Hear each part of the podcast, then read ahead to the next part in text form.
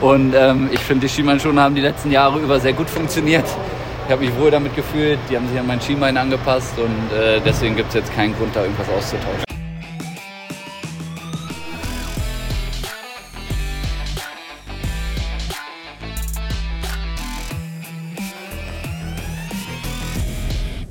Hallo zusammen, hier ist die Dortmund-Woche und wir haben wieder einmal ein Jubiläum zu feiern. Ja, äh, es ist ein Runder. Die 80. Folge unseres kleinen, aber wie viele offenbar finden, doch relativ feinen Podcastes. Ich finde es sehr interessant. Äh, Patrick, hallo erstmal. Hi, Olli. Ich bin äh, schon auf dem Weg in den Signal Iduna Park. Auf dem Parkplatz bin ich angesprochen worden. Äh, da kam ein Pärchen auf mich zu. Dann, Entschuldigung mal, eine Frage. Sind Sie Olli Müller? Ich sage ja. Und äh, dann haben sie sich geoutet als begeisterte Hörer der Dortmund-Woche. Und äh, sie haben gesagt, äh, die Gründe liegen zum einen daran, dass wir offenbar, wir beide, das nehme ich mal als Kompliment auf, äh, fachlich nicht ganz so schlecht sind, Schön. hat es geheißen. Und zum anderen, was glaube ich ganz gut ankommt, äh, ist, dass wir uns, ja, wir haben einen recht lockeren Umgangston, den wir mittlerweile hier in der Dortmund-Woche pflegen. Auch wir beiden untereinander. Ab und zu dissen wir uns so ein bisschen, sticheln wir so ein bisschen. Ne? Also wenn ich ja. dich so versuche, so ein bisschen in die Grünschnabelecke zu stellen und du mich so ein bisschen versuchst, in die Operecke äh, zu stellen, äh, ist so eine leichte Anleihe. Ich gebe zu, was dieses gegenseitige Dissen angeht, von äh, äh dem großen, dem äh, legendären äh, Netzer und Delling. Netzer, Netzer und Delling, und Delling genau. Und äh, ich frage mich immer, wer, wer ich denn in dieser Rolle dabei bin. Wahrscheinlich bin ich Günther Netzer, oder? Ich schätze mal, oder, Olli? Was anderes äh, lässt die Interpretation nicht zu. Ne? ja, wobei ich war nicht ansatzweise ein so guter Techniker, wie Günther Netzer es seinerzeit, als er selber noch gespielt war, auf dem Platz war. Äh, was ich so ein bisschen von Günther Netzer hatte, er war nicht der fleißigste Spieler. Und das mhm. galt mhm. auch für mich. Aber das galt auch für dich, ja, okay, ja, okay, okay. Stimmt, Schlecht ich habe dich ja, ich hab dich ja kicken sehen in Bad Ragaz. Hey Olli, ich habe ja. dich kicken sehen in Bad Ragaz im Trainingslager. Da, da ist was dran. Ja. Ne? Ja. Äh, ja, ja, da kann ich jetzt schlecht widersprechen.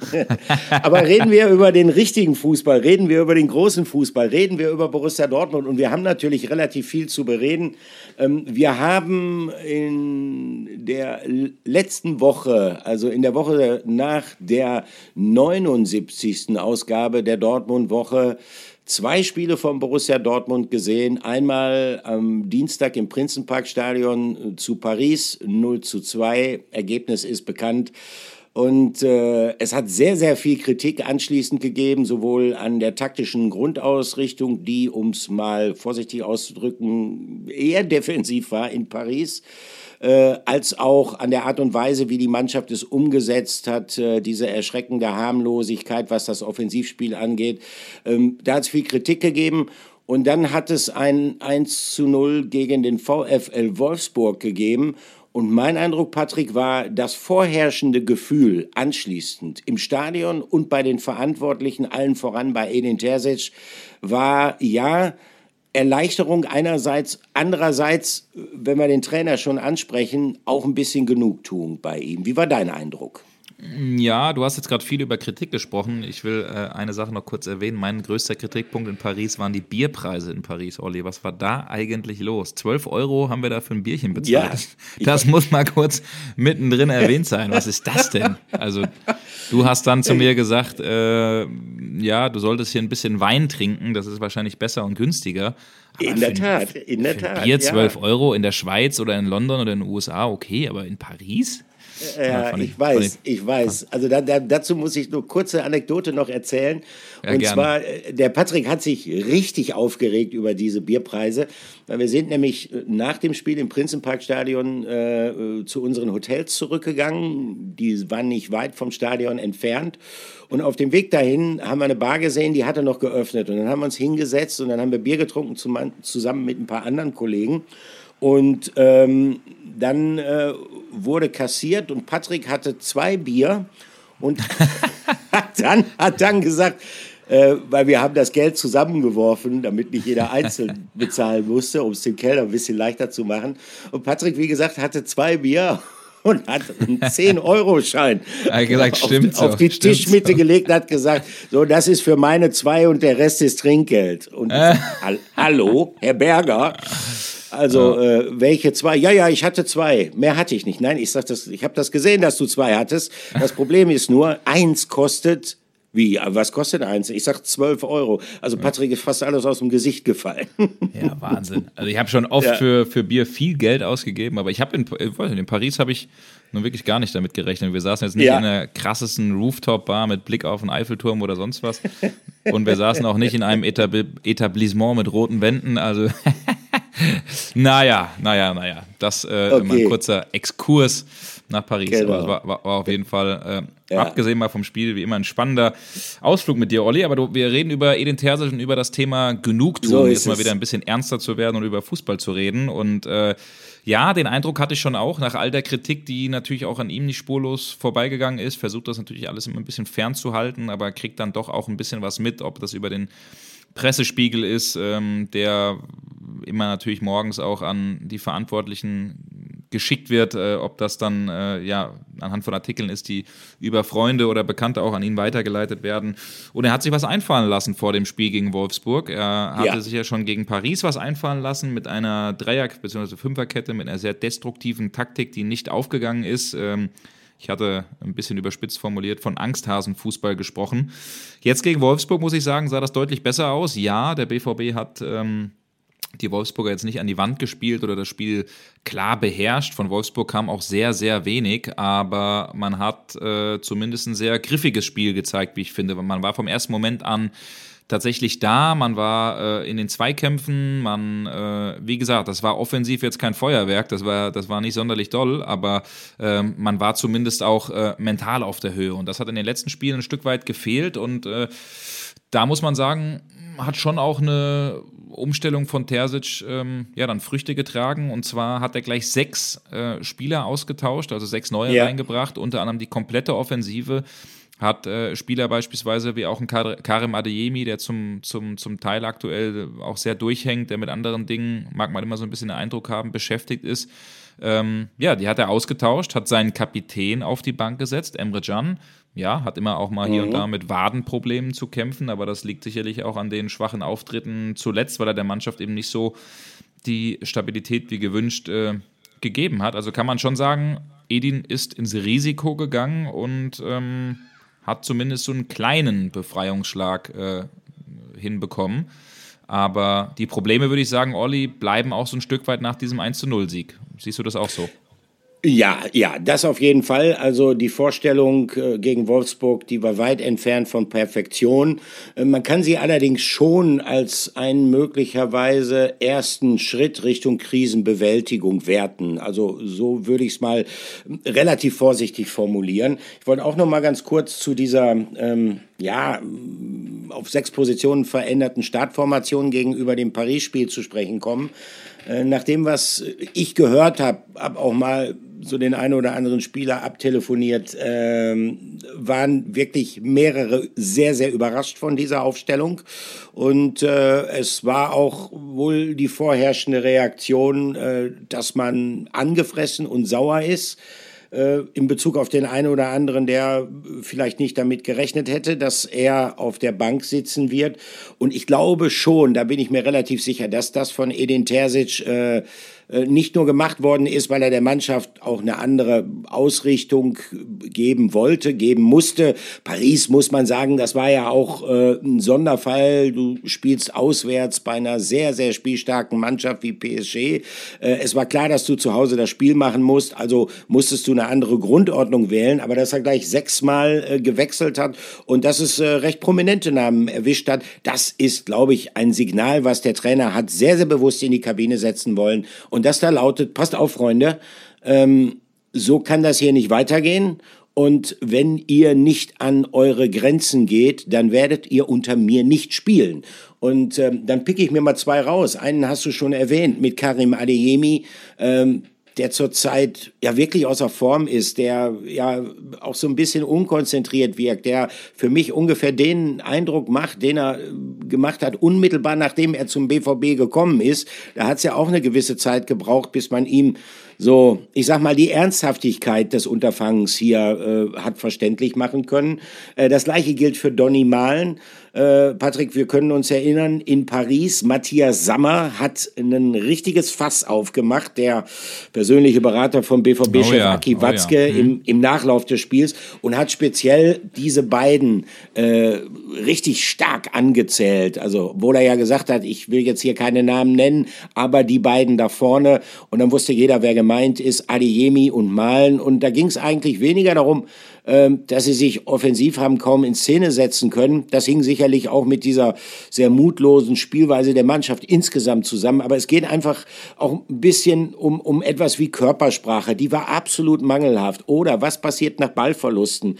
Ähm, dann braucht man, das hat Sammer äh, zu Recht kritisiert, dann braucht man sehr lange, um wieder mit zurückzulaufen. Und das sind alles Dinge, die kann man sich grundsätzlich im Spitzenfußball nicht erlauben, im modernen Fußball. Und die kann man sich erst recht nicht erlauben, wenn eine Mannschaft, und das gilt nach wie vor, trotz dieses 1 zu 0 Sieges von Borussia Dortmund über Wolfsburg, wenn eine Mannschaft dabei ist, sich äh, noch in eine Saison hineinzuarbeiten. Das war absolut tödlich. Und deshalb glaube ich, dass dieser Schritt von Edin Terzic sehr, sehr richtig war. Äh, klar, du gehst damit ein gewisses Risiko ein. Ähm, was mich ein bisschen überrascht hat äh, bei diesen Änderungen, die er vorgenommen hat, Patrick, war allerdings, äh, dass Emre Can, dass sein Kapitän draußen gesessen hat. Äh, wobei man, wenn man die Leistung von Emre Can in dieser Saison sieht, äh, das sicherlich vertreten kann. Oder wie bewertest du das? Ja, auf jeden Fall. Also ich sehe das, ich sehe das genauso. Emre Can fremdelt noch ein bisschen mit der Situation. Ich weiß nicht, ob das dann, ja, die, die Binde ist, die ein bisschen schwerer das Trikot auch gleich macht. Das wird ja auch immer viel diskutiert und auch immer mhm. oft rangenommen äh, bei, bei solchen Geschichten. Aber es ist einfach noch so, dass die Abstimmung zurzeit nicht funktioniert, dass sie nicht passt, auch mit äh, Felix Metscher, mit äh, äh gut Marcel Sabitzer, der jetzt allerdings äh, verletzt ist der ausfällt. Aber ähm, das ist, glaube ich, ganz klar. Also das war, äh, waren bisher keine guten Spiele von, äh, von ihm und äh, deswegen saß er zu Recht dann auf der Bank und da darf man dann auch vom, vom Kapitän nicht zurückschrecken. Jetzt zumindest gegen Wolfsburg war das von Ötschan tatsächlich auf der Acht ganz ordentlich und ich äh, finde tatsächlich auch ein sehr gutes Spiel, wobei ja. sehr gut, sehr gutes übertrieben, aber ein gutes Spiel gemacht mhm. hat äh, Jamie Bino Gittens. Also er hat äh, da echt ähm, für Wirbel gesorgt, hat ähm, auf dem Flügel echt viele gefährliche Momente gehabt, einzig, und das ist halt nur mal wichtig, und daran wird auch ein Offensivspieler dann auch gemessen. Er hat dann immer diesen letzten Pass, diese letzte Konsequenz, vielleicht auch der letzte Abschluss, der hat halt nicht richtig funktioniert, aber die Ansätze waren zumindest echt gut und äh, man erkennt da, dass man eigentlich einen äh, echt geilen Spieler hat, der leider mit Verletzungsproblemen, Schulter hier und da zu kämpfen hatte, aber das kann eben jemand sein, wie beispielsweise mhm. ein äh, ein ähm, Jaden Sancho das in der Vergangenheit mal war. Also das hat, glaube ich, schon äh, ein bisschen Hoffnung gemacht, ähm, dass, dass der da ein bisschen, ja, für, für Furore gesorgt hat, fand ich zumindest. Weiß nicht, wie du es gesehen hast. Er wurde ja auch rausgenommen. Und es gibt auch den einen oder anderen in der Halbzeit. Das ist ja immer ganz interessant, wenn wir uns auch mal so in der Halbzeit oder nach dem Spiel mit anderen Kollegen treffen, dann wird dann auch mal schnell diskutiert und gesprochen. Und der eine sagt, oh nee, den sehe ich ganz schlecht und den sehe ich da. Da, da, da geht es ja. ja. auch mal ein bisschen auseinander. Wie fandst du ihn oder seinen Auftritt, Jamie Bino Gittens? Ähm, ich glaube, ich habe es eben ja schon mal gesagt, dass der Auftritt von Borussia Dortmund insgesamt äh, weit von Perfektion entfernt war. Das, also sagen wir mal so, die Einstellung, die die Mannschaft an den Tag gelegt hat und das Bemühen auch erkennbar war, das muss man honorieren. Aber es war natürlich äh, kein, kein richtig gutes Spiel. Gerade was die spielerischen Elemente angeht, hat der BVB sehr, sehr viel nach äh, Luft nach oben. Äh, Jamie Bino Gittens äh, habe ich für ein belebendes Element erachtet. Sagen wir mal so. Ähm, äh, es drohte auch dadurch bedingt, dass die Wolfsburger ja, ähm, ihr Augenmerk auf die Defensive gelegt haben. Äh, Nico Kovac hat hinten heraus gesagt, vielleicht zu viel Augenmerk auf die Defensive gelegt haben. Das Spiel drohte so in einigen Phasen in der ersten Halbzeit so ein bisschen statisch zu werden. Und dann hilft natürlich, äh, wenn einer sich mal was zutraut, wenn einer mal versucht, äh, ins Eins gegen Eins zu gehen, selbst wenn er dann hängen bleibt. Ähm, der, allein der Versuch ist dann schon wichtig, um mal so eine statische eher defensiv ausgerichtete Mannschaft wie Wolfsburg äh, so ein bisschen auseinanderzureißen.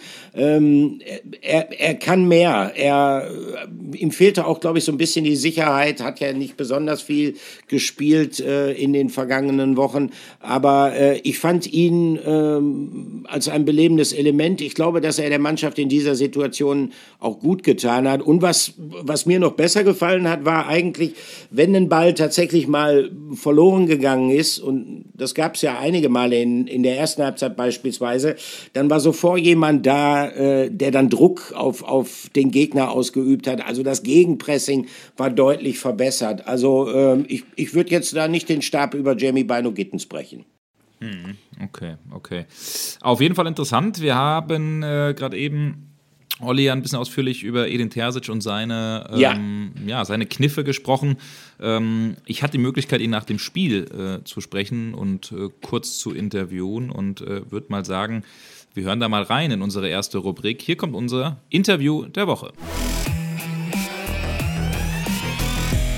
Interview der Woche. Edin Terzic haben wir hier nach einem 1-0-Sieg. Wie betiteln Sie den denn? Ist das der Arbeitssieg heute? Nee, ein verdienter Sieg. Also ich glaube, dass wir heute ähm, im Ballbesitz besonders unsere beste Saisonleistung so, äh, bis jetzt gezeigt haben und äh, wir haben sofort von Anfang an die Kontrolle übernommen. Wir wussten, dass Wolfsburg in den letzten Wochen sehr guten Fußball gespielt hat, dass sie sehr viele Spieler haben, die in guter Form sind und wir konnten sie sehr lange und sehr häufig vom Tor weghalten und das mit einem guten Ballbesitz, mit einem guten Gegenpressing. Und was uns heute sehr gut gefallen hat, ist, dass wir von Anfang an bis zum Ende uns an den Plan gehalten haben, dass wir sehr viel Geduld und Ruhe ausgestrahlt haben, uns den Gegner zurechtgelegt haben. Wir hätten uns natürlich gewünscht, in der ersten Halbzeit noch klare Torchancen rauszuspielen, aber das ist uns dann in der zweiten Halbzeit gelungen.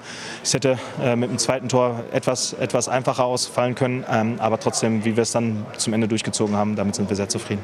Sie haben auf äh, sechs Positionen verändert, vor allen Dingen offensiv. Was macht sowas mit einer Mannschaft? Also das ist ja auch schon ein bisschen so, dass sich so das Grundgerüst ändert, dass sich vielleicht auch in den Köpfen der Spieler etwas verändert. Was hat Sie dazu bewogen, das zu tun?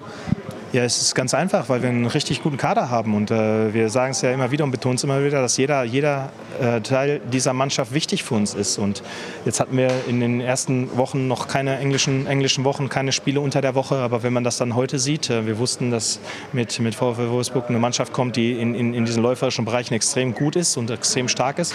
Ähm, und jetzt hatten wir unsere erste englische Woche durch die Champions League, aber für die Nationalspieler war es dann schon die zweite in Folge und da hatten wir ein paar Jungs, die dann innerhalb von wenigen Tagen vier Spiele in den Knochen hatten. Und äh, wir, wir sehen ja, wie gut die anderen Jungs und wie nah äh, dran sie sind an, an, an, der Startelf jeden Tag im Training. Und heute war es dann ähm, eine gute Möglichkeit, den Jungs dann die, die, die, die Chance zu geben, von Beginn an zu spielen. Und das haben sie herausragend gut gemacht. Einer hat von Beginn an gespielt, Marco Reus, äh, der goldene Torschütze heute. Das Tor war wunderbar rausgespielt. Was gibt Marco Reus der Mannschaft? Also ich glaube, darüber muss man wahrscheinlich nicht sprechen, aber äh, wie geht er vielleicht mit der Situation um, die er aktuell hat? Ja, Marco, das haben wir so oft betont und das haben wir so oft gesehen und äh, ist, glaube ich, der Rekordtorschütze, wenn es ums 1-0 geht in der Bundesliga. Das ist extrem wichtig für uns und er, er hat es ja nicht nur heute richtig gut gemacht, sondern er hat es auch schon unter der Woche in Paris, wo er reingekommen ist, sehr ballsicher gehabt und hat uns sehr viele Bälle dann im Zentrum immer wieder ähm, gut, gut in Position gebracht, die dann wichtig waren und letzte Woche ist er auch sehr gut reingekommen gegen Freiburg, sodass er sich dann heute die Chance auch verdient hatte, dann von Beginn an zu spielen und die hat er genutzt äh, mit einer richtig guten Leistung. Er hat sich belohnt mit dem Tor, das war der wichtigste wichtigste Moment für uns heute, um dieses Spiel zu gewinnen. Und damit sind wir sehr zufrieden. Eine Frage noch zum neuen Bundestrainer. Sie haben es natürlich mitbekommen, Julian Nagelsmann. Äh, wie finden Sie die Entscheidung? Welchen Eindruck macht er auf Sie? Und Sie kennen ihn ja auch schon. Ja, Julian ist ein herausragender Trainer, der ähm, jetzt in, in, jungen Jahren schon sehr viel erlebt hat und sehr erfahren ist. Ähm, und ich glaube, es ist einfach eine Win-Win-Situation, sowohl für, für ihn als auch für den deutschen Fußball. Und äh, ich wünsche ihm äh, viel Erfolg, viel Glück und wir werden ihn aus, aus Vereinssicht natürlich dabei unterstützen, eine erfolgreiche Heim-EM zu erleben. Abschließend gefragt, gab es schon Kontakt? Ich meine, es gibt ja einen großen und starken BVB-Block und das soll aus Ihrer Sicht, glaube ich, auch so sein und bleiben. Ja, den, den Kontakt gab es jetzt noch nicht persönlich, aber den wird es wahrscheinlich dann in den nächsten Tagen oder in den nächsten Wochen geben, wenn es dann zur nächsten Länderspielpause geht. Ähm, aber äh, Julian hat meine Nummer, ich habe seine Nummer, also das, das wird ein, ein, ganz, ganz kurzer Weg. Sehr schön, vielen Dank, viel Erfolg. Ja, man hat doch gemerkt, dass ähm, Edin Terzic ein bisschen äh, ja, gelöst war und äh, schon auch erleichtert war, dass dieses Ding gegen Wolfsburg eben gezogen wurde. Ich fand ähm, den, den letzten Teil ganz spannend. Natürlich, äh, äh, der eine oder andere findet das vielleicht äh, blöd oder das wird uns Reportern ja auch manchmal vorgeworfen, dass wir Fragen stellen, die vielleicht nicht immer ganz spielnah sind, aber ist natürlich klar, dass äh, wenn Julian Nagelsmann als neuer Bundestrainer äh, äh, präsentiert wird, dass da natürlich auch eine Frage an äh, Edin ja. Terzic gestellt werden muss. Er ist schließlich jemand, der aktuell mit dem BVB ja den größten Block gestellt hat, zuletzt bei der Nationalmannschaftsreise äh, äh, und natürlich auch ein Name ist, der so ein bisschen auch über Edin Terzic äh, geschwebt hat, der Name von Julian Nagelsmann. Glaubst du, Olli, dass der ein bisschen erleichtert ist, dass Julian Nagelsmann Bundestrainer geworden ist, dass also dieser Schattenmann, den es zumindest medial gibt und der auch von dem einen oder anderen Fan immer wieder äh, ins Leben gerufen wurde, dass der ähm, weg ist, dass er so ein bisschen befreiter sein kann? Oder glaubst du, das macht mit so einem Trainer nichts aus? Nee, glaube ich eher nicht. Also ähm, ich könnte mir das grundsätzlich vorstellen, dass so etwas für einen Trainer, der in einer vergleichbaren, schwierigen Situation beim großen Verein arbeitet, äh, eine Rolle spielt wenn man weiß, dass äh, jemand möglicherweise verfügbar wäre, der äh, auch, auch sehr hoch angesehen ist, wie beispielsweise Julian Nagelsmann. Ich glaube allerdings, dass Edin Terzic äh, immer wusste, dass er bei Borussia Dortmund sehr, sehr viel Kredit hat, bei den Bossen, speziell bei Hans-Joachim Watzke. Ähm, man hat sich klar committed zu diesem Trainer. Man hat gesagt, äh, das könnte der Mann sein, mit dem wir vielleicht auch so eine Ära beginnen können, mit dem wir die folgenden Jahre auch bestreiten können. Und ähm, ich denke, dann weiß er auch, äh, dass er nicht sofort in Frage gestellt wird, wenn es mal so einen holprigen Saisonstart gibt. Allerdings glaube ich, dass Edin Terzic jemand ist, der sich grundsätzlich immer sehr, sehr stark unter Druck setzt, ähm, der auch, und das, Patrick, das haben wir ja beide auch festgestellt in den vergangenen Wochen. Ich fand, es kam auch so ein bisschen in dem Interview rüber, der ähm, extrem emotional ist, der natürlich eine große Verbundenheit zu Borussia Dortmund hat und ähm, der manchmal auch ein bisschen dazu neigt, Kritik schnell persönlich zu nehmen. Unter der leidet er natürlich. Und äh, ich meine, man darf, wenn man ihn bewertet, niemals vergessen, dass er ja trotz allem noch ein sehr, sehr junger Trainer ist und dass das natürlich auch eine gewaltige Herausforderung für ihn ist, ähm, jetzt mittlerweile im, im zweiten Jahr als Cheftrainer die Verantwortung, sagen wir es in diesem Zusammenhang, die Last der Verantwortung auf seinen Schultern spürt. Ähm, das merkt man ihm an. Ähm, ich glaube, das macht ihn nicht unbedingt zu einem glücklicheren, ausgeglicheneren Menschen, wenn es dann mal nicht so läuft. Dann hinterfragt er sich ständig und dann kann er, wir haben es im Umgang mit uns äh, Journalisten festgestellt, ähm, dann kann er auch mal ein bisschen kratzbürstig werden. Alles kein Problem, alles, alles noch im, wie soll man sagen, im grünen Bereich. Aber das sind für mich so deutliche Indizien dafür, dass er Druck spürt. Nur ich glaube nicht, dass dieser Druck jetzt, ähm, sagen wir mal, mit der Personalie Julian Nagelsmann, da gab es natürlich Spekulationen in den Medien, äh, zusammenhing. Ich glaube, dass es ein Druck ist, den er sich letztendlich selber macht. Und äh, wie gesagt, ähm, für mich war es auffällig, wie viel Genugtuung äh, er ja verspürt hat nach diesem 1 zu 0.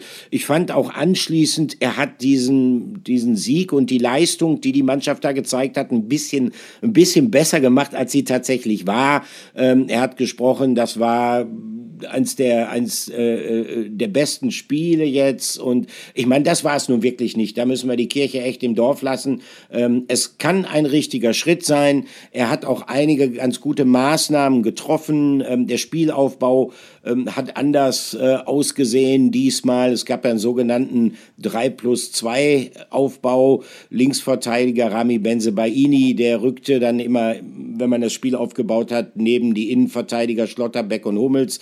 Äh, Riasson schob sich stattdessen relativ weit nach vorne. Also äh, man hat äh, Maßnahmen getroffen, die auch gegriffen haben. Ähm, man hat das System leicht äh, variiert äh, hin auf ein 4-2-3-1 und in erster Linie sind seine Personalroschaden aufgegangen. Ähm, das sind gute Indizien, nicht mehr, nicht weniger. Äh, und Patrick, mein, das wollen wir uns gar nicht ausmalen, wie die Stimmung gewesen wäre, wenn das Ding gegen Wolfsburg in die Hose gegangen wäre. Nee, klar, das stimmt. Wobei, ich muss sagen, an einer Sache muss ich dir ein bisschen widersprechen, Olli, weil du sagtest, Edin hätte gesagt, dass es äh, das beste oder eins der besten Spiele war. Ich weiß nicht genau, wie seine Aussage war. Da sieht man allerdings, wie niedrig der Maßstab ist, weil wenn wir mal die Spiele durchgehen, 1-0 gegen Köln, boah, war nix. Bochum 1-1, nee, ja. war Bochum überlegen. Dortmund gegen Heidenheim 2-2, boah, in Freiburg hat man, äh, äh, war man eigentlich der Pleite näher als dem eigenen Sieg. Gegen Paris war viel zu wenig. Also ein Spiel, und ich glaube, das ist im Trainer auch wichtig, wo man wirklich eigentlich über 90 Minuten die volle Kontrolle hat, den Ballbesitz hat, das Spiel auch ein bisschen macht.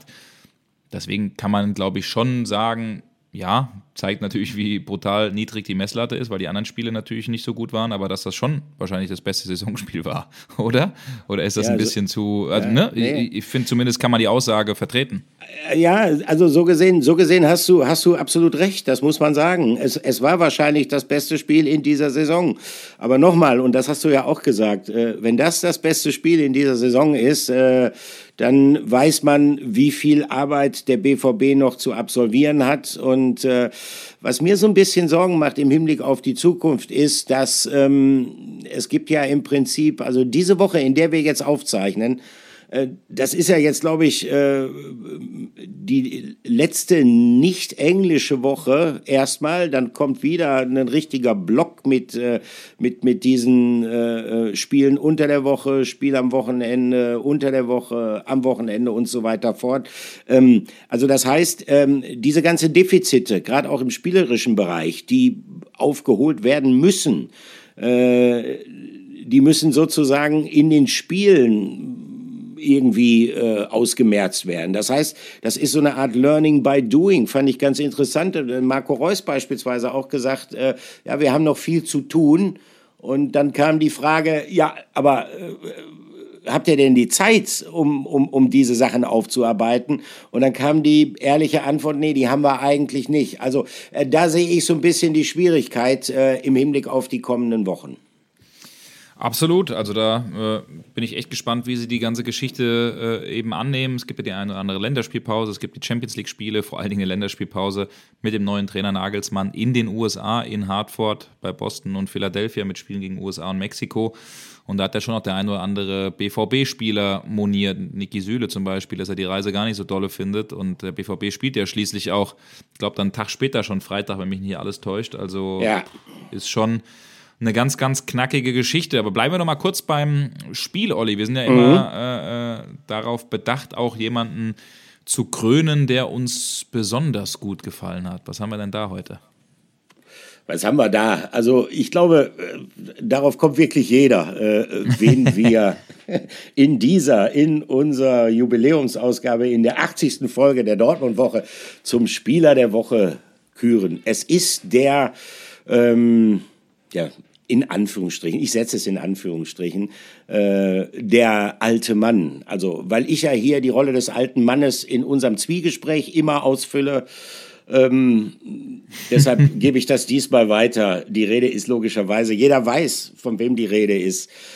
Die Rede ist von Marco Reus. Hier kommt unser Spieler der Woche.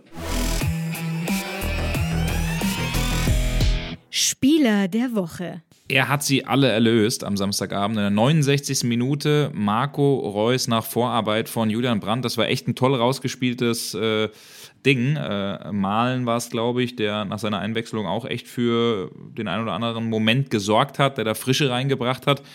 Äh, der raus auf die linke Seite zu Jule Brandt und dann stand er da goldrichtig, Marco Reus, und hat das Ding äh, ganz überlegt reingemacht. Sein 116er Treffer im äh, BVB-Trikot, Marco Reus, äh, unser Spieler der Woche natürlich. Und ähm, damit hat er Lothar Emmerich, meine ich, abgelöst. Und es sind nur noch äh, Michael Zorg und Manny Burgsmüller vor ihm. Und äh, das ist, glaube ich, echt eine Leistung, auf die man ganz schön stolz sein kann. Und äh, es ist eine Leistung, die vielleicht nicht jeder so erwartet hat, weil Marco Reus wir kennen die Vorgeschichte, Kapitänsamt abgegeben, wollte befreiter aufspielen, wurde dann nach dem ersten Spiel gegen Köln nach einer schwachen Leistung auf die Bank gesetzt, dann kamen die ersten Themen.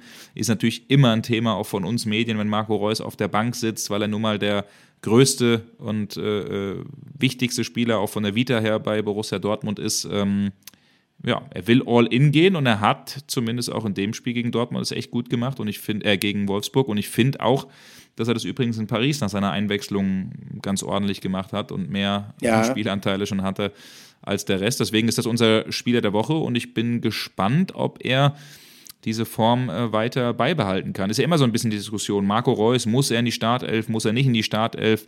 Wenn er natürlich so spielt wie jetzt am Wochenende, dann, dann, dann muss er das, Olli. Aber ich finde es schon ganz interessant, dass die, die alten Haudegen, und jetzt kommen wir wieder zu dir, ne, äh, dass, die, dass die alten Haudegen, äh, Reus und Hummels, da doch für wichtige Momente sorgen. Siehst du, das, ist, das macht dir ja Hoffnung, dass ihr ja, alten Haudegen ja. in, der, in unserer Journalie, wie Julian Nagelsmann immer sagt, Journalie, ähm, dass ihr gar nicht so abgeschrieben sein müsst, Olli. nee, das stimmt, das stimmt. Und im Gegensatz zu Rudi Völler beispielsweise hätte ich auch äh, gewusst, was ein Longboard ist. Das ah ja, stimmt, Stelle das war gut. Auch, auch mal erwähnt. Also da glaube ich schon, äh, da bin ich äh, etwas mehr up to date äh, ja. als äh, Rudi Nationale. Aber kommen wir mal zurück auf, auf, auf Marco Reus. Äh, ja, ähm, konnte man mit der Entwicklung, ähm, wobei man auch ein bisschen vorsichtig sein muss, wie es jetzt mit ihm weitergeht, äh, konnte man damit rechnen, dass er noch eine, eine wichtige Rolle äh, beim BVB spielen wird, dass er noch, wie heißt das so schön, Impact auf die Mannschaft haben wird. Ähm, ich, ich habe es für möglich gehalten, das muss ich sagen. Und zwar aus einem bestimmten Grund, das hat ein bisschen was mit der Persönlichkeit von Marco Reus zu tun. Er war fünf Jahre, du hast es erwähnt, äh, Spielführer von Borussia Dortmund. Er war sozusagen äh, der Kapitän ähm, wider Willens, so würde ich es mal bezeichnen. Er ist vom Naturell her niemand, äh, der sich jetzt nach einer Führungsposition drängelt. Er ist jemand, der eigentlich auch ähm, ja, ganz froh ist, wenn er mal seine Ruhe hat, wenn er sich auf seine eigenen Leistungen konzentrieren kann. Und äh, insofern glaube ich schon, kommt ihm das vom Naturell entgegen, dass äh, im Sommer viel die Rede davon war, ja, es gibt eine veränderte Hierarchie in der Mannschaft äh, und äh, es wird jetzt sozusagen auch ein, ein Spieljahr werden, was sozusagen ähm, ein Testlauf für die Zeit äh, nach einem Marco Reus und auch nach einem Mats Hummels, die ja beide nur ihren Vertrag um jeweils ein Jahr verlängert haben, sein wird. Äh, dadurch ist er so ein bisschen aus dem, aus dem Rampenlicht raus und ich habe ähm, also im Laufe meines Reporterdaseins äh, häufig Spieler getroffen, die Höhen und Tiefen in ihrer Karriere hatten und die Tiefen kurioserweise immer dann äh, stattgefunden haben, wenn sie gerade unter besonderer Beobachtung stand. Also Mario Götze beispielsweise ist ein Paradebeispiel dafür, ähm, kam überhaupt nicht zurecht beim FC Bayern nach einem Sensationstransfer, der für viel Aufregung gesorgt hat. Das gleiche dann nochmal nach seiner Rückkehr zum BVB, äh, wo er auch wieder sehr im Blickpunkt gestanden hatte. Und als er so ein bisschen aus dem Fokus der Öffentlichkeit raus war, als die Leute mehr über andere Themen gesprochen haben, er spielte dann ja bei der PSW Eindhoven, da hat er so ein bisschen wieder zu sich gefunden, konnte sich auf seine eigenen Leistungen konzentrieren. Und ähm, ich könnte mir vorstellen, dass das bei Marco Reus ähnlich sein wird. Und ich meine, was er fußballerisch drauf hat, äh, darüber hat es ja nun nie zwei Meinungen gegeben. Er ist äh, nach wie vor einer der besten Fußballer von Borussia Dortmund, auch wenn er mittlerweile 34 Jahre alt ist. Und ich kann mir durchaus vorstellen, dass er das Ganze jetzt, ich will nicht sagen, dass er es als ein Bonusjahr ansieht. Hat ja auch selber gesagt, ja klar, er hat sich auch geärgert, äh, dass er äh, zuletzt nicht von Anfang an gespielt hätte. Aber ich glaube, äh, er, er macht sich nicht mehr diesen ganz großen äh, Druck, der ihn dann vielleicht auch ein bisschen gelähmt hat in der einen oder anderen Situation in den vergangenen Jahren. Absolut. Also das äh, Denke ich auch und ich bin da auch sehr gespannt, wie äh, die, nächsten, die nächsten Wochen aussehen werden und ob er dann tatsächlich auch in den äh, großen Spielen, also Stichwort Champions League natürlich und dann vielleicht auch sowas wie äh, Klassiker gegen Bayern oder auch gegen Leverkusen, da echt für Akzente sorgen kann. Ähm, einer, der aktuell, glaube ich, alles andere als äh, zufrieden sein kann mit seiner Situation, das ist äh, ein Stürmer, der unter der ganzen Geschichte leidet, dass Niklas Füllkrug geholt wurde. Und das ist jemand, der eigentlich bei den BVB-Fans sehr beliebt ist und der äh, ja, normalerweise eine große Zukunft haben sollte bei Borussia Dortmund. Und da ist natürlich die Rede von Yusufa Mokoko. ähm, hat gerade mal 61 Minuten bisher in der ganzen Saison gespielt, also mhm. kam noch nicht mal nach, nach, nach fünf Pflichtspieleinsätzen auf die komplett Vorderdistanz. Äh, und jetzt gibt es da das ein oder andere Portal, das ihn mit einem großen Verein in Verbindung bringt. Und wir wollen mal ein bisschen darüber sprechen und das Ganze einordnen. Hier kommt unser Gerücht der Woche. Gerücht der Woche. Ja, dass es viele Anfragen für Yusufa oder an Yusufa Mokoko gab in der Vergangenheit, das ist äh, kein Geheimnis. Das war vor allen Dingen auch vor seiner Vertragsverlängerung beim BVB der Fall. Aber jetzt kommt auf einmal ein spanisches Portal um die Ecke. Defensa Central heißt das. Und das meint zu wissen, dass ausgerechnet die Königlichen, also Real Madrid, ein Auge auf das BVB-Juwel geworfen hat. Und der Reporter dort, Elia Mena, da schreibt sogar Carlo Ancelotti, Marc Mokoko einen alten Freund von Bellingham und er könnte zu einem machbaren Preis in das Projekt von Real Madrid passen. Und jetzt, Olli, stellen wir uns natürlich die Frage, hm, ist da was dran, wenn äh, es äh, Yusufa Mokoko nicht mal beim BVB aktuell ähm, schafft. Und da haben wir uns auch so ein bisschen umgehört. Ähm, mhm. Mein Kollege Kerry Hau, der vor allen Dingen viel Bayern München macht, äh, ist in Madrid sehr gut vernetzt, ist äh, also Spanisch sprechend, weil seine Mama nämlich äh, Spanierin ist und äh, der hat sich da auch mal äh, mit umgehört. Und es ist ja so, dass die äh, Madrilenen äh, mit Endrick ein absolutes Top-Talent für 70 Millionen Euro von Palmeiras holen, 17 Jahre alt, 1,73 ist er groß, also vom Typ her ein bisschen ähnlich wie eben Mokoko. Und dann gibt es ja noch äh, Vinicius Junior, Rodrigo, José Lu, den man aktuell noch äh, hat vorne als Mittelstürmer. Also da müssen wir ehrlich sein, äh, das ist ein bisschen äh, ja, ist halt eben ein Gerüst, Gerücht und ist äh, jetzt ja. aktuell nicht so, dass da, dass da wirklich was, äh, was komplett Wahres dran ist. Aber nichtsdestotrotz sprechen wir doch mal über die Situation, weil wenn die so mhm. weitergeht, Olli, dann ähm, glaube ich, dass schon in Richtung Winter etwas passieren könnte. Stichwort Laie oder vielleicht sogar, ja. dass ein Verein ja. auf dem Transfermarkt komplett zuschlagen wird und sagt, äh, wir kaufen den vielleicht sogar, weil was wir nämlich raushören ist, schon so, dass der BVB dafür auch offen ist, weil eine komplette Zukunft hat Mokoko, so wie es aussieht, jetzt aktuell, zumindest unter Terzic nicht, ne? Nee, und ich glaube auch, ähm, jetzt kommen wir tatsächlich der Sache so ein bisschen näher. Ich will jetzt den äh, Kollegen von äh, Defensa Central, von dem spanischen Portal, ähm, aber die ja offenbar sich auch eigentlich eher auf die Defensive, auf Abwehrspieler äh, dem Namen zufolge, ja, stimmt. Äh, fokussieren scheiden. Also ähm, äh, zu sagen, Carlo Ancelotti mag Mokoko, well, he played very well. Ähm, äh, ich weiß es nicht. Ähm, es heißt ja auch angeblich, dass Jude Bellingham da äh, schon bei Fiorentino Perez, bei dem Präsidenten von Real, vorgesprochen habe und für Mukoko geworben haben soll. Das würde ich mit Vorsicht genießen. Ich ja, könnte ist mir, mir auch neu, dass die gut befreundet waren übrigens. Ja, so, ja, also ne, es gibt so ein paar Dinge, gibt so ein paar Dinge, ähm, äh, wo man, wo man stutzig werden könnte. Noch dazu insgesamt Real Madrid ist jetzt nicht unbedingt dafür bekannt, äh, sagen wir mal unfertige Spieler zu kaufen, die dann weiterzuentwickeln, auszubilden. Das ist nicht ganz die Philosophie der König Königlichen. Aber, und ähm, vor diesem Hintergrund könnte diese Geschichte, die wir ja zu Recht hier unter unserer Rubrik Gerücht der Woche abgespeichert haben, könnte diese Geschichte durchaus Sinn machen.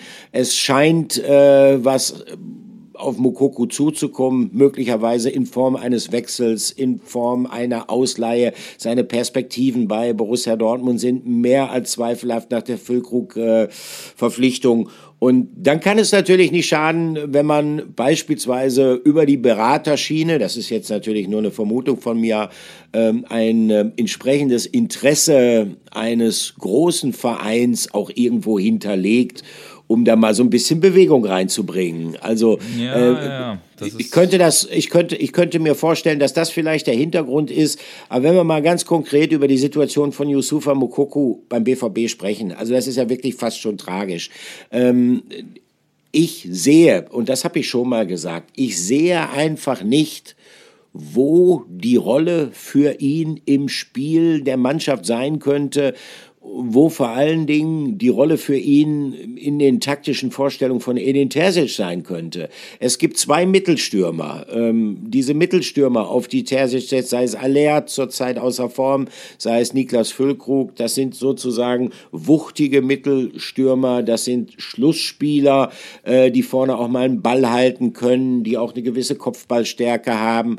Ähm, okay, man könnte theoretisch sagen, im Zweierangriff könnte Mukoko seine Stärken dann vielleicht eher an der Seite von Adeyemi oder von Donny Malen mal zeigen. In Paris hat er mit einem Zweierangriff spielen lassen, Edin Terzic, das ist mächtig in die Hose gegangen, das werden wir, glaube ich, so schnell nicht mehr erleben. Also ich sehe einfach nicht, wo seine Perspektiven sind und ich glaube, dass es für seine Entwicklung tatsächlich gut wäre, wenn man in der Winterpause bereits äh, da Nägel mit Köpfen macht und wenn er irgendwo hingeht, sei es auf Leihbasis oder sei es tatsächlich dann auch ein Transfer, wo er spielen kann. Und äh, nochmal, ich halte Real Madrid für eher unrealistisch und es ist auch eigentlich gar nicht wichtig, dass er zu einem absoluten Spitzenverein geht. Hauptsache, der Junge spielt, denn es ist so langsam Crunch-Time. Der muss sich weiterentwickeln, ähm, ist zwar erst 18, aber er ist jetzt doch eine gewisse Zeit schon dabei. Er muss sich weiterentwickeln und das geht bei jungen Spielern nur, wenn sie Spielpraxis bekommen. Mhm, auf jeden Fall. Und deswegen ist er ja auch, ähm, ich glaube, äh, da, muss man, da muss man nicht viel telefonieren oder irgendwas interpretieren, ist er natürlich mit der Situation äh, äh maximal unzufrieden. Ich habe es eben gesagt, fünf Spiele, äh, alle nur von der Bank und dann wirklich ganz, ganz, ganz, ganz kurze Einsätze. Am Samstagabend hat er recht demonstrativ nochmal ein Bild gepostet, ähm, nachdem er schon auf dem Platz ja Sprints gezogen hat. Das müssen ja immer die Ersatzspieler äh, nachspielen machen. Das ist, glaube ich, so die, die, die unliebste Sache, die, die irgendein Spieler am Ende nochmal macht, nach so einem Spiel, wo man eh schon nicht gespielt hat vor allen Zuschauern nochmal da Sprints zu ziehen. Äh, Im Anschluss hat er zu, zu Hause oder hat er im Gym nochmal trainiert, eine Extraschicht eingelegt, auch nochmal demonstrativ, um so zu zeigen, ich gebe nicht auf, ich arbeite an mir, ich äh, gebe Gas und äh, was die Situation, und das kann ich, da, da kann ich dann Mokoko auch ein bisschen fühlen oder verstehen, ähm, was die Situation ja eben so, so kompliziert macht, vor seiner Vertragsverlängerung, die ja schon unter ganz, ganz großem Getöse erfolgt ist und nach langem Hin und Her und auch medial begleitet wurde, ähm, war es ja schon so, dass einige Vereine, auch große Vereine an ihm interessiert waren, unter anderem RB Leipzig, das haben wir auch nochmal äh, verbrieft bekommen, da gab es mhm. auf jeden Fall äh, ein Gespräch äh, Anfang des Jahres, ähm, da wollten ihn die Leipziger verpflichten mit Blick dann eben auf den Sommer. Und Mokoko der fand die Geschichte auch eigentlich gar nicht so schlecht, hätte sich das sehr gut vorstellen können, auch unter Ex-Coach Marco Rose, Leipzig als großer Verein äh, in der Bundesliga. Nur dann hat eben Terzic und dann hat eben auch äh, Kehl und Co. ihm den Wechsel, äh, äh, ihm den, den Verbleib, die Verlängerung sehr schmackhaft gemacht, weil man einen gewissen Plan hat und das dann eben nach der ganzen Haller-Geschichte, Krebserkrankung, äh, kehrt zurück. Ich glaube, das kann er noch alles verstehen bei einem 35-Millionen-Transfer, aber dass dann eben mit Füllkrug ein ähnlicher Spielertyp, ich sage jetzt mal von der Größe über 1,85 äh, groß, äh, ein routinierter Spieler geholt wird. Da kann ich dann zumindest ein bisschen verstehen. Ich kann einerseits schon auch den Trainer verstehen, der sagt, er braucht dieses gewisse System und, und, und Spieler, die groß sind, aber ich kann irgendwo auch den Spieler dann verstehen, dass er zumindest sich irgendwann fragt, ja Mensch, äh, irgendwie wolltet ihr mich doch haben und jetzt bin ich in der Zwickmühle. Also alles nicht ganz so einfach und ich bin ja. ein bisschen bei dir, Olli. Ich finde sogar, und das ist, glaube ich, für so einen Spieler oft auch schwer zu, zu verstehen, jemand, der auch so gehypt wurde wie er, vielleicht hätte sowas, und die Anfragen gab es auch äh, jetzt vor, vor einigen Wochen, als Transferfenster äh, sich dann äh, geschlossen hat. Es gab ja auch Anfragen für eine Laie aus Bremen, aus Köln. Und ich glaube, sowas tut ihm nochmal gut, wo er vielleicht einen Trainer hat, der voll auf ihn setzt, der ihn gut findet. Man hat das zum Beispiel bei einem Serge Gnabry gesehen, der hat dann, war sich auch nicht zu schade, nach Bremen zu gehen und, und, und sich irgendwo hin auszuleihen. Mittlerweile ist er ein gestandener Star beim FC Bayern München. Also vielleicht muss man mal diesen einen Schritt machen zu einem Verein, der vielleicht für sich selbst vom Karriereweg nicht ganz so klasse klingt, um dann eben zwei nach vorne zu machen. Also da bin ich wirklich sehr gespannt, auch wie ja. die nächsten äh, äh, Wochen aussehen werden und äh, wie er auch mit der Situation umgeht, weil zufrieden kann er damit natürlich nicht sein. Nein, definitiv. Spielpraxis, Spielpraxis, Spielpraxis. Das ist das, was auf seiner Agenda stehen muss jetzt in den kommenden Jahren. Und wenn es die bei Borussia Dortmund nicht gibt, und danach sieht es nun wirklich nicht aus, dann muss er die sich halt woanders holen. In der Tat, äh, dann sollte man nicht unbedingt jetzt nur darauf gucken, dass es nur ein Spitzenverein ist, sondern entscheidend wird sein, dass man irgendwo hinkommt, wo A, das Vertrauen in den Spieler relativ groß ist und wo B, die Wahrscheinlichkeit auch groß ist, dass man dann tatsächlich ja, einen Stammplatz haben wird, weil nur das wird ihn in seiner Entwicklung jetzt voranbringen. Ähm, es gibt, gibt viele Beispiele. Du hast das Beispiel Gnabry eben genannt, der diesen Umweg äh, dann mal gegangen ist. Ähm, gibt auch andere, wie gesagt, äh, Mario Götze, der war zu dem Zeitpunkt natürlich schon deutlich alter, äh, älter, der hat dann auch den Umweg nochmal genommen über Eindhoven, über die Niederlande, wo sich alle gefragt haben, Mensch, was will er denn da?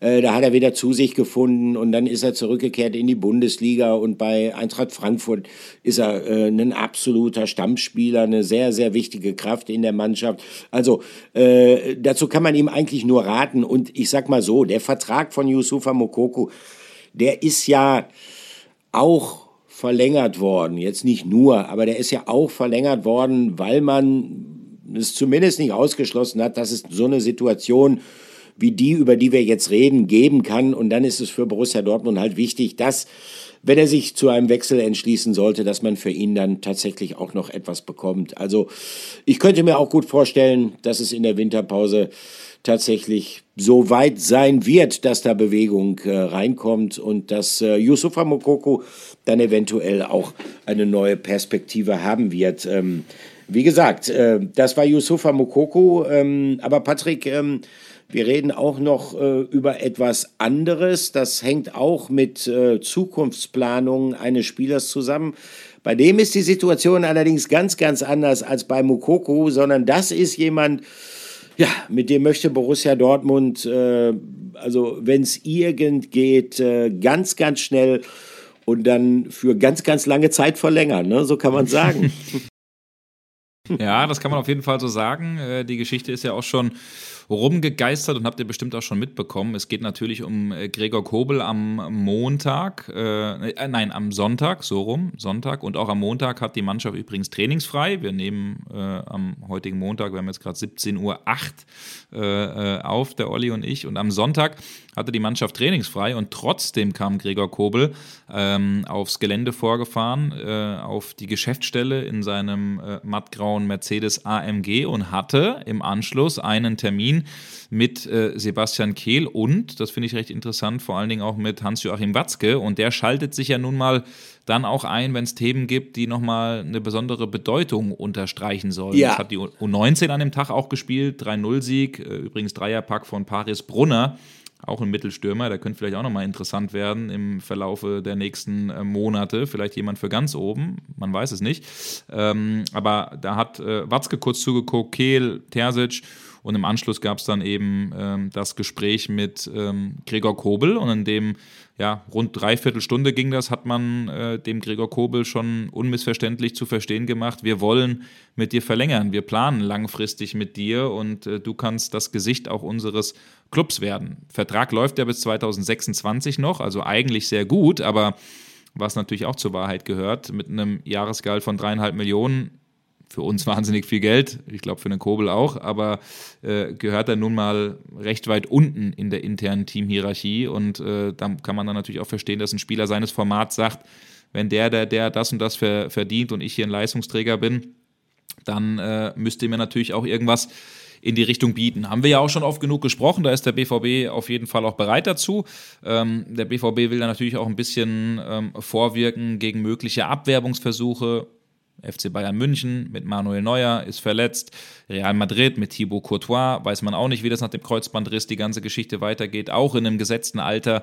Da kann natürlich nochmal äh, Kobel zu einem Thema werden. Und deswegen möchte man da ein Stück weit auch Planungssicherheit haben, möchte den Spieler länger an sich binden, möchte auch ein gewisses Commitment natürlich haben. Also eins ist auch klar, eine Ausstiegsklausel oder sowas, das wird es auch bei einem Kobel nicht geben. Darauf hat man sich schon auch äh, äh, geeinigt ähm, mit den Bossen. Aber in dem Gespräch eben klar nochmal hinterlegt, dass man äh, das Ding verlängern möchte. Ähm, es wurde jetzt noch nicht konkret über Zahlen gesprochen in diesem Gespräch, deswegen ist es jetzt auch, so wie ich es rausgehört habe, Olli, nicht so, dass komplett da irgendwie ein Vertrag ausgehandelt ist und äh, das nur, nur noch Formsache ist, aber es gehen eben eigentlich alle Parteien davon aus, dass man da in den nächsten Wochen Klarheit haben wird, dass dann äh, man auch äh, ja, zu einer Einigung kommt und dass er vorerst dem BVB erhalten bleibt. Die Frage ja. eben dann nur, was ist so ein Vertrag wert, auch wenn das jetzt verlängert wird bis 27 oder 28. Ja, bleibt er dann am Ende auch so lange, weil da habe ich irgendwie Natürlich. meine Zweifel. Das ist die große Frage und die Zweifel sind sicherlich berechtigt. Ich meine, äh, du hast äh, zwei Vereine eben erwähnt, äh, Real Madrid. Oh, schenkst du dir gerade ein Gläschen ein da? Ja, Was hört man das, aber es ist tatsächlich ja? nur Wasser, Olli. Es ist kein okay. Bier, es ist kein Wein, es ist kein Shampoos. Ich, ich spiele heute Abend nämlich noch eine Runde Handball. Da muss ich sauber sein zwischen den Ohren. Ja, ich dachte so, jetzt, jetzt labert der Müller wieder, das dauert, da kann ich mir erstmal eingönnen. Ja, Nein. Ah ja, genau. Ja.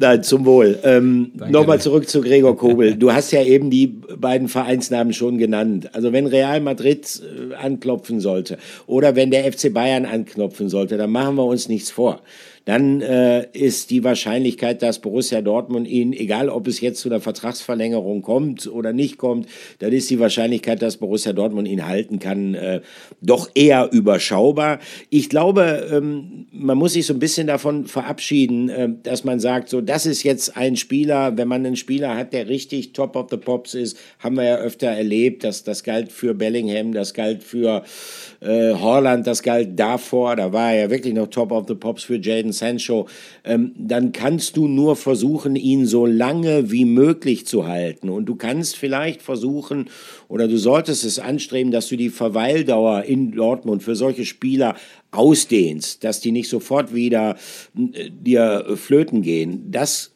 müsste die Strategie sein. Garantien gibt es da natürlich nicht, überhaupt keine Frage. Was ihm allerdings helfen würde bei der Entscheidungsfindung, dem Gregor Kobel, ist natürlich auch die sportliche Entwicklung dieser Mannschaft. Also wenn ähm, sich abzeichnen sollte, dass der BVB beispielsweise doch nochmal in dieses Titelrennen eingreifen kann, dann könnte ich mir vorstellen, wäre das nochmal etwas, was ihn triggert, äh, seine Perspektiven jetzt auch längerfristig in Dortmund zu sehen.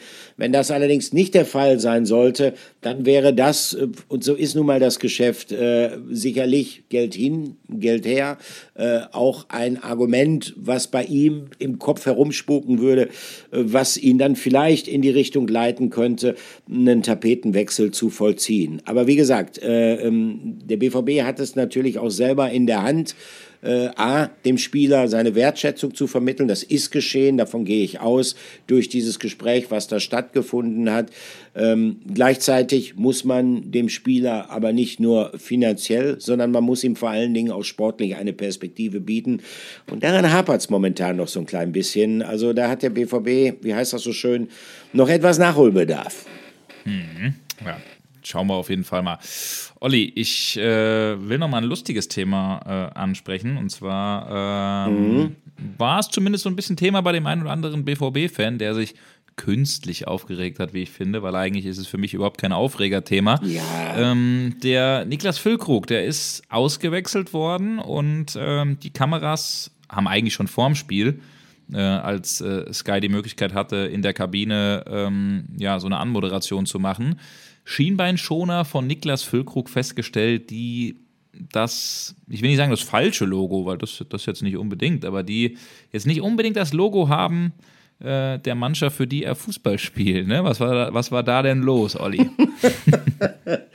ja, es waren ähm, Schienbeinschoner, ganz offenkundig noch aus seiner Bremer Zeit. Äh, es war ein Schienbeinschoner mit dem Logo des SV Werder Bremen. Und das fiel natürlich auf. Äh, farblich in erster Linie und tatsächlich der eine oder andere hat sich darüber aufgeregt, ähm, bei mir war es eher so, so nach dem Motto, ey Freunde, äh, so what? Äh, der trägt halt Schienbein schöner aus irgendwelchen Gründen. Fußballer sind nicht frei von Aberglauben. Ich, oder jetzt sagen wir mal nachgefragt an der Stelle, hat er das denn jetzt tatsächlich irgendwie mit Aberglauben äh, begründet oder hat er das mhm. damit begründet, dass die, weil sie ja schon älter sind, abgenutzt sind, vielleicht besonders bequem sind oder? Äh, ja, ja, kann ich dir, kann ich dir sagen, äh, er hätte natürlich auch einfach sagen können, äh, also ich finde, er hat es cool abmoderiert. Ja. Da nämlich auch gleich mal rein, was er gesagt hat.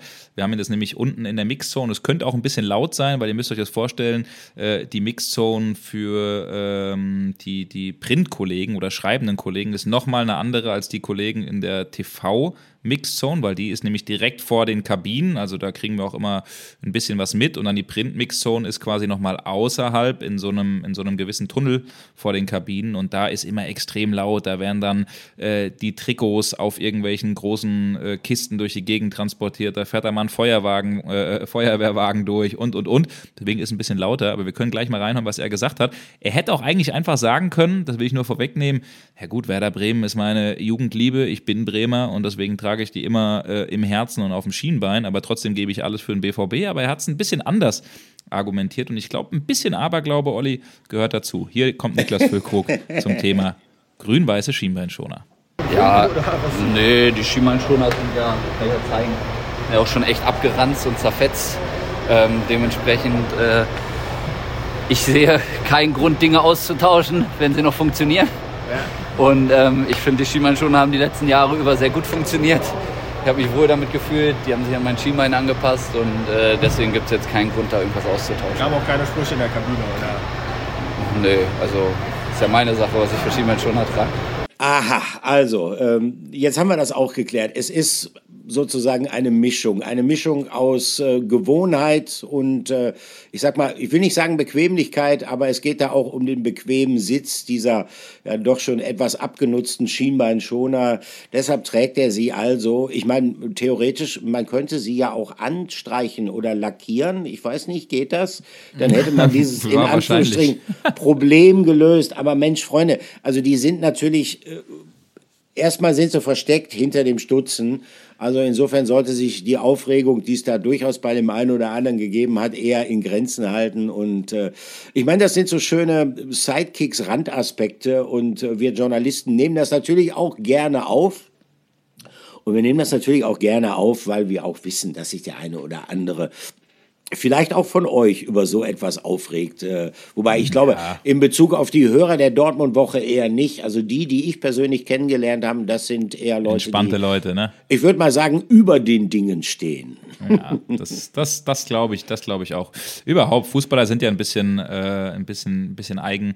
Ich hatte die Möglichkeit, Marco Reus am, am, am Wochenende zu interviewen und äh, ich gucke dann immer mal so ganz gerne auch weiß ich nicht, mal runter auf die Schuhe der Jungs und da sieht man ja den ein oder anderen äh, Schriftzug oder mal hat jemand vielleicht seine Tochter oder seinen Vater oder sonst was in den Schuh eingraviert und äh, Marco ja. Reus hat da links und rechts auf seinen Schuhen stehen Hakuna und auf dem anderen Matata. Ich glaube, ja. das ist ein ganz nettes, ein ja, ganz netter stimmt. Rausgeher hier. Hakuna Matata, gute, gute äh, Lebenseinstellung, Olli. Hast, bist du denn abergläubig oder hast du irgendwas, was, was, was du unbedingt äh, machen musst? Ich habe ja so einen kleinen Tick beim Radiofahren oder auch beim Fernsehen gucken, wenn da irgendwo dass die Lautstärke 18 oder 19 ist, dann muss ich auf 20 machen oder muss auf 30 machen. Ich kann das nicht, wenn das dann auf 19 ist.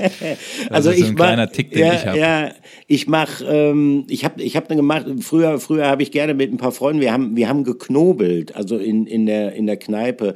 Äh, wir haben um, um Runden gespielt und wenn ich den Würfelbecher hatte und ich habe gewürfelt und habe den Würfelbecher dann auf den Tresen geknallt, habe ich, bevor ich den hochgehoben habe, immer mit dem Zeigefinger einmal drauf getippt. Ja, das habe ich, ich, jedes ich Mal gemacht. Manchmal, ich hau manchmal drunter. Aha, unten am Tisch. Ja. ja. Ja, das ja, stimmt, das stimmt. Das ist auch relativ verbreitet. Aber ich meine, ja. unter Fußballern, äh, da könnte man ja ein Buch drüber schreiben. Also da gibt's ja diesen Tick von Niki Süle beispielsweise, dass er im Sommer, wenn es heiß ist, langärmlich trainiert und wenn ja. es kalt ist, kurzärmlich trainiert. Äh, also das ist auch schon äh, grandios, das muss man sagen. Und manchmal sieht man das, wenn Mannschaften das Spielfeld betreten, ähm, dann äh, machen Spieler das immer zuerst mit einem bestimmten Fuß. Manche bekreuzigen sich noch dabei. Manche äh, sozusagen springen quasi wie ein Häschen über die Linie, haben ja, ein Reus, Bein Reus oben. Beispiel, ich, ne? Genau. Und manche ja. bekreuzigen sich auch noch dabei. Ich habe immer Angst, wenn ich das sehe, dass da irgendwann mal ein ganz, ganz schlimmer Unfall passiert. Also wenn einer dann von mir aus beide Beine in der Luft hat, äh, das ist ja nun schlecht, wenn man ein Spielfeld betreten will. Ne? Ja. Aber, aber liebe, ist es liebe schön. Grüße, liebe Grüße an Nikolai Müller, der es geschafft hat beim HSV damals, sich beim Jubeln das Kreuz ja, ja, ja, den genau, genau. gemacht hat. Ne? das stimmt, das stimmt. Aber kurz abschließend, Olli, was, was, was, was spielst du denn, Knobel? Schockt ihr? Weil am Wochenende. Ja, genau, mit, wir schocken. Äh, wir schocken. Ja, am, am mhm, Wochenende habe ich mit meinen Jungs hier im äh, Knobelbecher in Köln, ja. also eine sehr bekannte äh, äh, Kneipe. Da, Der da Name ist das Programm. Schockbesteck ausgepackt. ja, da haben wir mal das ja, Schockbesteck ausgepackt. Oh ja, das Da können sind, wir ja auch da, mal machen. Da sind, einer- ein paar auf- Schock auf aus, da sind ein paar Schock aus reingefallen. Ja, das können wir gerne machen, auf jeden Fall. Ja. Okay. Bisschen riskanter. Gehst du ins Risiko oder sagst du hier erste Runde? Nee, ich reich mal Schocken, rum. Schocken heißt das Spiel. Straße, Straße im ersten, Ja. Schock im dritten. Ne? Genau. Ja, Also, also so da ähneln wir. alles. Da ähneln wir uns. Da ähneln wir uns dann von der Spielweise her. Schocken heißt das Spiel, sage ich in dem Sinne. Genau. Olli, dann äh, sind wir am Ende angekommen. Siehst du, war Ja. das ein schöner Exkurs hier zu unserem Würfelsport. Ähm, sind wir doch mal gespannt, was die, was die Woche so bringt und äh, Genau. freue mich auf eine nächste Folge mit dir und wünsche eine gute Woche. Euch allen, die hier auch wieder zugehört haben und ihr wisst ja, wo ihr uns findet, besonders mich. Wenn ihr irgendwelche Fragen habt oder irgendwas, was ihr besonders thematisieren haben wollt, dann schreibt uns einfach und wir versuchen der ganzen Sache nachzugehen. Also wünsche euch eine gute Woche und ich glaube, der Olli auch, der hat wie immer, wie es sich fürs Alter gehört, hier das letzte Wort. Olli, Ja, aber heute, heute bleibt mir nicht viel mehr zu sagen, als ich schließe mich den Worten meines Vorredners an. In diesem Sinne, euch eine schöne Woche und äh, wir hören uns dann wieder mit der 81. Ausgabe der Dortmund-Woche. Bis dann, macht's gut. Ciao.